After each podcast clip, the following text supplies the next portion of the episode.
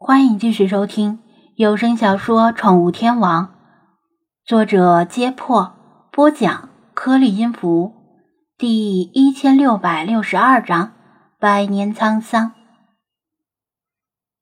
梦境中的今天是一个晴天，微风阵阵，隐雾山山顶难得没被雾气包围，再加上空气异常清澈，几乎可以与红木森林的空气媲美。所以视野能看得极远。送亲这种事儿，张子安在一些古装影视里见过，印象中挺无聊的，无非是吹拉弹唱，把坐着轿子的娇羞新人送到婚礼现场，然后家属们吃吃喝喝，把新郎灌醉。如果是酒量好的新郎，还能撑着进入洞房，估计也是秒脚枪的结局。若是酒量差的啊，当天晚上，新娘只能清点份子钱了。此时，他站在山顶上俯瞰这支迎亲的队伍，果然跟他印象中差不多。不过，队伍的长度超乎他的想象，果然是大户人家的小姐。坐在车队最后面的是牛车拉的一一箱箱嫁妆，深深的车辙印证明了那并不是撑场面的空箱子。车队每个人都披红挂彩。一副欢天喜地的样子。由于站在山上，车队每个人在他看来都是跟蚂蚁差不多的小黑点。队伍前头被家丁们重重护卫起来的红轿子格外引人注目。走，这世界又少了一个富婆。他脸上羡慕，心里更加羡慕。光是看这人数，就知道女方绝对有钱。男方八成因此而少奋斗二十年。有些奇怪的是，虽然现今社会不少人都以复古为荣，也不乏举办旧式婚礼的新人夫妇，但有必要弄得这么仿真吗？连牛车、马车、驴车都上了，但是最关键的婚礼摄影师在哪儿？难道这婚礼是用无人机拍的？他抬眼在低空找了找，没有找到无人机的影子。那啥，这是个本地富二代还是官二代娶媳妇呢？他随口问道。庄小蝶没有回答，还跟我玩哑谜。张子安把目前有限的信息在脑海里汇总，他刚才那句话最后一个词突然令他回味过来。啥？你在说什么？滨海镇？滨海镇是哪里？他茫然问道。他悠然开口：“滨海镇，一九四九年解放后改名滨海市，曾经一度作为本省的省会。后来，作为一个滨海市土生土长的本地人，张子安对本地的历史变迁当然略有所知。”他说的这段话也是他记忆中滨海市百度百科上的话，但是正如他话里提到的样子，滨海镇在一九四九年就已经不复存在了，升级为滨海市了。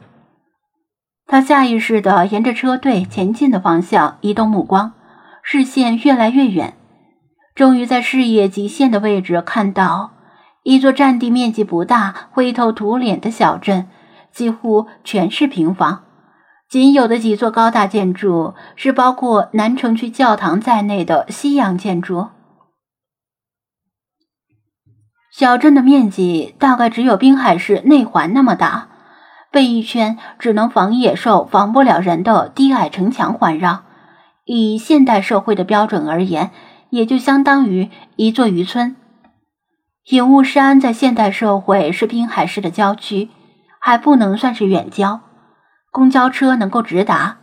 而在眼下，影雾山周围与野外无异。车门口大开，一大群人同样是欢天喜地站在那里迎亲。瑶瑶看到送亲的队伍后，立刻开始噼里啪啦的燃放鞭炮，短时间内。炮衣就把城门口的大地染成了喜庆的红色，围观看热闹的老百姓夹道相迎，倒不是他们多么的热情好客，而是大方的送亲队伍在路过时慷慨的向两旁挥洒铜钱，引得老百姓们阵阵哄抢。更远处的大海波光粼粼，成群结队的木质渔船纷纷扬帆划桨出海。就算张子安再怎么不愿意相信，也不得不面对这个事实，哪怕是一个匪夷所思的事实。这是哪一年？他颤声问道。大约一百年前。他答道。我操，比张子安估计的还要早。他心说。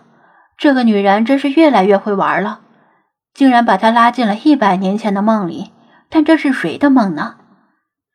其实他隐约猜到了，菲马斯曾经说过，庄小蝶出现在了他的心象世界里，而他的心象世界又是以老茶的记忆为原型而构筑的，所以这应该是以老茶的记忆为基础构筑的一个梦。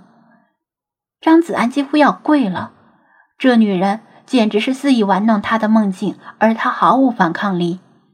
在他面前，他只有当 M 的份儿。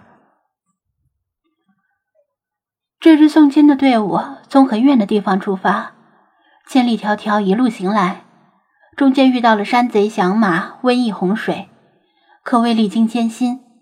每个人的脸上都洋溢着笑容，那不仅是为新娘子高兴，更是为他们自己。终于完成了送亲任务，大吃大喝一顿，再领了丰富的赏钱，就可以回家了。庄小蝶自顾自的说道。张子安可以想象，在绝大部分人终其一生不会离开出生村镇的一百年前，没几个人见过汽车、火车，再加上兵荒马乱、军阀割据。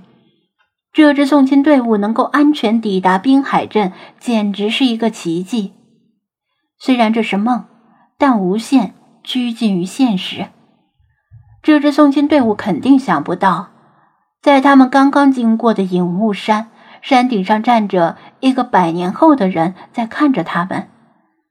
如果他这个时候推一块大石头下去，他们会惊慌的抬头张望，说不定以为是响马要抢亲。然后又是一场混乱，因为他们明明打听过，隐雾山是一座荒山，只有樵夫偶尔上山砍柴，哪里来的响马？想到他们惊慌失措的样子，张子安忍不住笑了。他也只是想想，不会付诸于行动。他现在的心情很复杂，亲眼见证历史的沧桑，令他产生了极大的震惊。而来意未知的庄小蝶又令他忐忑不安。这次他要把他困多久呢？上次他在菲马斯的帮助下，好不容易才察觉那是一场梦，察觉到梦，然后才可能清醒。这次他很快就察觉到了，不是他变聪明了，而是庄小蝶准备了新的剧本。因为如果他不想让他察觉，有很多种方法。首先是应该把他放到熟悉的环境，无论是他以前生活过的校园，还是工作过的职场，有太多的合适切入点，能够把他骗得团团转，而不是简单粗暴的扔到一百年前的荒山山顶。他干咳一声：“嗯，宋静很有意思。”但跟我没什么关系吧？倒不如说说，这次你怎么才肯让我醒过来？庄小蝶眉目流转，七彩的瞳孔似有深意的盯着他。你确定跟你没关系？